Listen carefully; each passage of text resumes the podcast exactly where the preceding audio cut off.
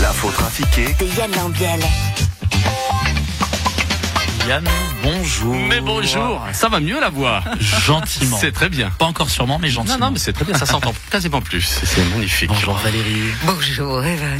Ça lui fait une voix à la Barry White. Et ça lui peu. fait une voix. ouais. non mais c'est toujours bien les voix un peu plus. Oui, un peu Barry plus White. rock, regarde ça. Super. C'est bon? C'est bon, vous avez Moi, je de vous t'écoute. foutre de ma gueule Mais c'est pas grave. Allons-y avec l'info trafiquée de ce jeudi 13 janvier. Alain Berset, hier, vous avez annoncé les nouvelles mesures.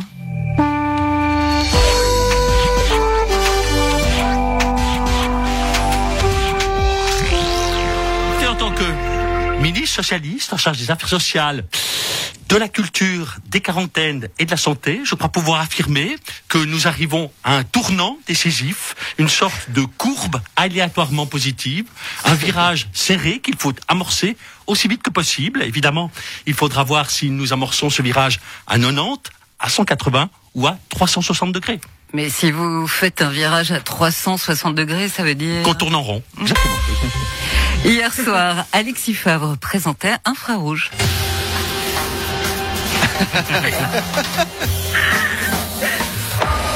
Salut, c'est Alexis Favre et ses cheveux. De quoi allons-nous parler Pour ne rien dire ce soir dans Infrarouge, eh bien, nous allons parler des radios privées et notamment du triomphe mondial de LFM. Nous allons poser plein de questions auxquelles nous n'aurons aucune réponse et nos invités non plus. Pourquoi LFM est la première radio privée de Suisse romande? Couleur 3 et Option Musique vont-elles se remettre de l'affront de se retrouver derrière LFM avec pourtant trois fois plus de budget. Yann Marguet, Blaise Berzinger et Valérie Paco vont-ils supplier LFM de les engager? Est-ce que pour remonter dans les sondages, Couleur 3 va programmer Bananarama et Level 42 Est-ce que Evan en a perdu sa voix? Voilà toutes ces questions et aucune réponse ce soir. C'est dans Infrarouge.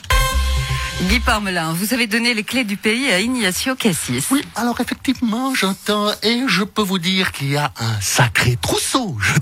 Il y a tout d'abord la clé de voûte, donc euh, celle dont tout le monde dépend. Je ne suis pas certain qu'il sache comment s'en servir, j'entends. Il y a la clé anglaise, mais vu comme ça se passe là-bas, je pense qu'elle va pas lui servir à grand chose non plus. Comme il connaît la musique, mais qu'il n'a pas fini de faire des fausses notes. Il y a la clé de fa et la clé de sol, évidemment. Il y a la clé sous la porte ou la clé des champs, au cas où ça deviendrait trop, excusez-moi, mon impolitesse, le chenille, j'entends. Et vous savez, il risque de devoir plus donner un tour de vis qu'un tour de clé. Les seules que je ne lui ai pas données, c'est les clés du succès. Celles-là, je les garde pour moi. Malgré l'appel au boycott, le Conseil fédéral souhaite envoyer un de ses membres au JO d'hiver en Chine. Ignacio Cassis, ça serait vous? Ma- en tant que président de la Svizzera, je sais pas encore pourquoi tout le monde il veut y aller, mais pas pour les mêmes raisons. Euh, Uli Morer, lui, veut aller là-bas parce que c'est le seul pays où il y a personne qui est plus grand que lui. Euh, Simonetta, Simonetta et Karine, euh, elle aime bien le côté euh, coincé, rigide de la Chine. Guy, lui, veut aller là-bas pour essayer de leur vendre du chasselas vaudois. Pour, euh, pourquoi eux, ils sont habitués au- à l'alcool de riz. Donc, euh, l'acidité, ils, allaient faire pas peur.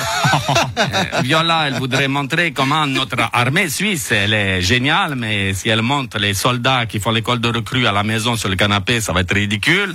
Alain, lui, il sait que là-bas, ils vont le prendre pour un Bouddha et qu'ils vont le vénérer. Ça lui changera d'ici. Et vous?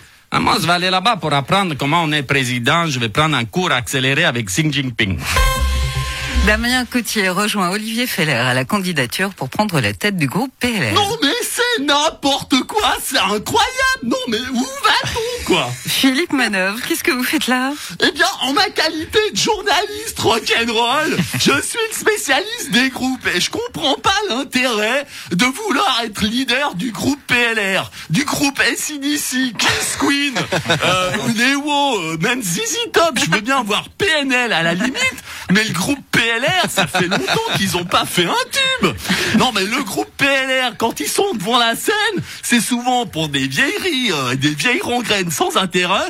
Ça, ça sent le réchauffé. C'est souvent des reprises insipides du groupe UDC. Et puis, euh, il faut voir les membres du groupe. Karine Kerler-Souter, qui a autant rock'n'roll euh, qu'une euh, pelote de laine. Ignacio Cassis, qui a le feeling d'Alain Morisot.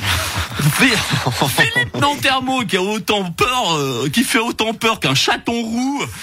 J'aimais bien le côté roux. Et euh, Olivier Feller qui ressemble plus à un assureur qu'à un rebelle. Non, moi je pense qu'ils peuvent mettre n'importe qui à sa tête. Le groupe PLR, ça ne sonnera toujours faux. Alors, 22. Oh, c'est encore un petit effort. Mais monsieur Brella, qu'est-ce que vous faites là? Je marche, Valérie, je marche. Mais pourquoi? Il pour aller où? Pour aller de l'autre côté. De l'autre côté de quoi Mais de l'autre côté du pont. Mais quel pont Mais du grand pont à Lausanne. Ils ont dit qu'ils allaient fermer le grand pont pour une année pour des travaux. Oui, et alors Et alors moi, ça fait 40 ans que tous les jours, je traverse le grand pont à pied. C'est une sorte de coutume prélatesque. Alors, comme ils le ferment pendant une année, j'ai jusqu'à samedi pour le traverser 365 fois pour pas casser le rituel. J'ai dit que j'en étais à combien déjà 22. Oh, putain. faut que je me dépêche alors. Salut En pleine forme aujourd'hui encore. Merci beaucoup, Yann. Ouais, bah, parce que vous voyez passer Brella sur le grand pont, c'est normal, vous le laissez. On verra avant la, la fermeture samedi. Merci, Yann. Bonne À journée, bon week-end, à lundi. Ciao, ciao.